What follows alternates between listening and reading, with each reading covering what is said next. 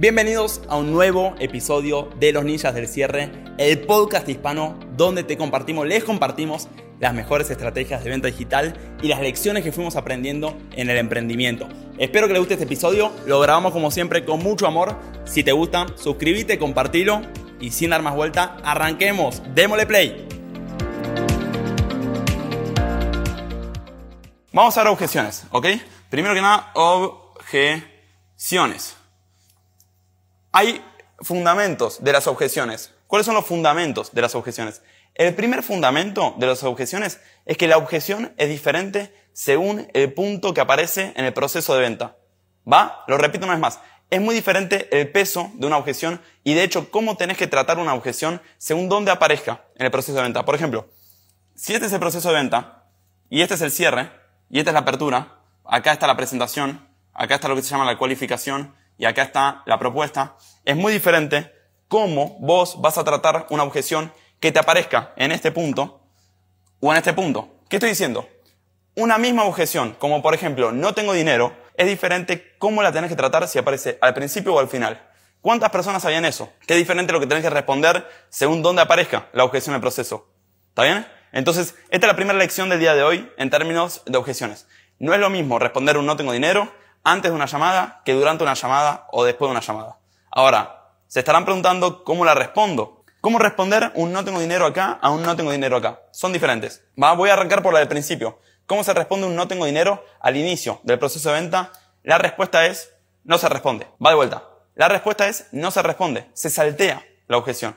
Entonces, un error que hacen muchos vendedores es que cuando aparece un no tengo dinero en esta parte del proceso, ¿qué dicen? ¿Y por qué no tenés dinero? ¿Cuánto dinero tenés? ¿Va? Lo mismo pasa cuando le dicen, no, ¿sabes qué? Estoy revisando muchos precios. ¿Qué dice el vendedor? Al principio de la presentación de venta. Dice, ¿cuánto dinero tenés? ¿Qué otros precios estás comparando? ¿Qué otros precios te ofrecieron por el mismo servicio?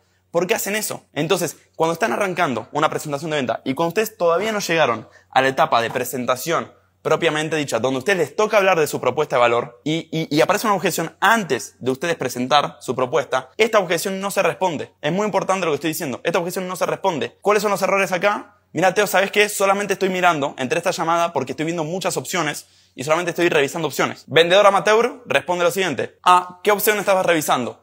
¿Qué otros precios estás comparando? ¿Qué otras opciones en el mercado? ¿Con quién estás viendo? Eso no lo tenés que hacer al principio de la llamada, es un mega error. Simplemente tenés que saltear a la presentación. Juan, no te preocupes. Justamente para eso está esta llamada, para que seamos una opción más dentro de tu abanico de opciones. ¿Ok? Déjame mostrarte lo que tenemos. Error es en, el principio de la llamada ponerte a responder una objeción cuando todavía no presentaste.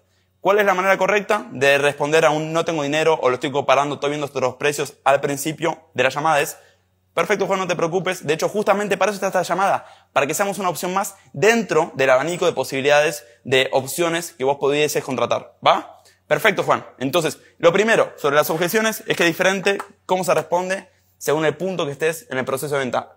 Y la misma objeción se responde diferente acá, que acá, que acá, que acá.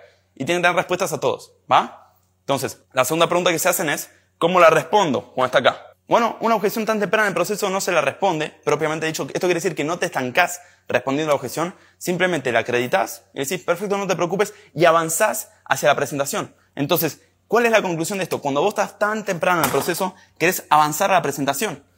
Querés avanzar a la presentación. No querés responder una objeción. Porque no hay chance de que si vos respondés esta objeción en esta parte del proceso cierres. ¿Por qué no hay chance de cerrar a esta altura una venta? Por más que vos respondas la objeción. Porque todavía no diste el precio, todavía no diste la propuesta, todavía no hiciste las partes que hacen que se cierre una venta.